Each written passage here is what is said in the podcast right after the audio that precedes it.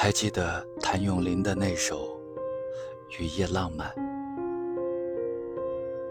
很多人都喜欢雨天，特别是梅雨季节，也曾经是锦最喜欢的季节。读书的时候，总有男生抱个吉他，娓娓弹唱这首歌，眼前总浮现撑起一把小雨伞。雨中漫步的安逸。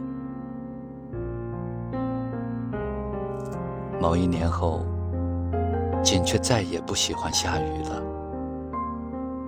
锦也知道为什么不喜欢，只是不愿意去想这个为什么。一直在野外单位，锦很渴望有个家。工作两年多，搬家搬了 N 多次。每次都弄得疲惫不堪。九六年的时候，仅觉得该用结婚去了结这段疲惫的生活。是的，结婚说简单也简单，说复杂也复杂。结婚对象父母坚决反对，单位住房紧张，让他们束手无策。仅和他决定结婚的第二天，他就出野外了，留给他一大堆问题：父母的态度、房子的问题、以后生活的安排。仅那时就像一头莽撞的野牛，只知道用两个脚去解决问题，完全没想到，也许自己的身躯会被生活这个斗牛士。弄得遍体鳞伤。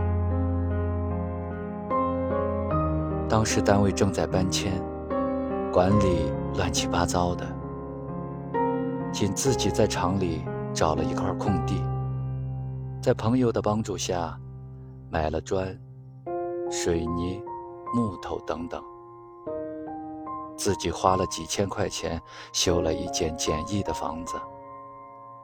那时的景。现在都搞不明白，哪里来的那么大的勇气和那么好的精力，穿着工衣，和请的工人一起搬砖运水泥，用的每一根钉子，都是仅骑着二手自行车到很远的街上买回来的，每天都是满身水泥。等他回来的时候，他们。已经有自己的一间房子了。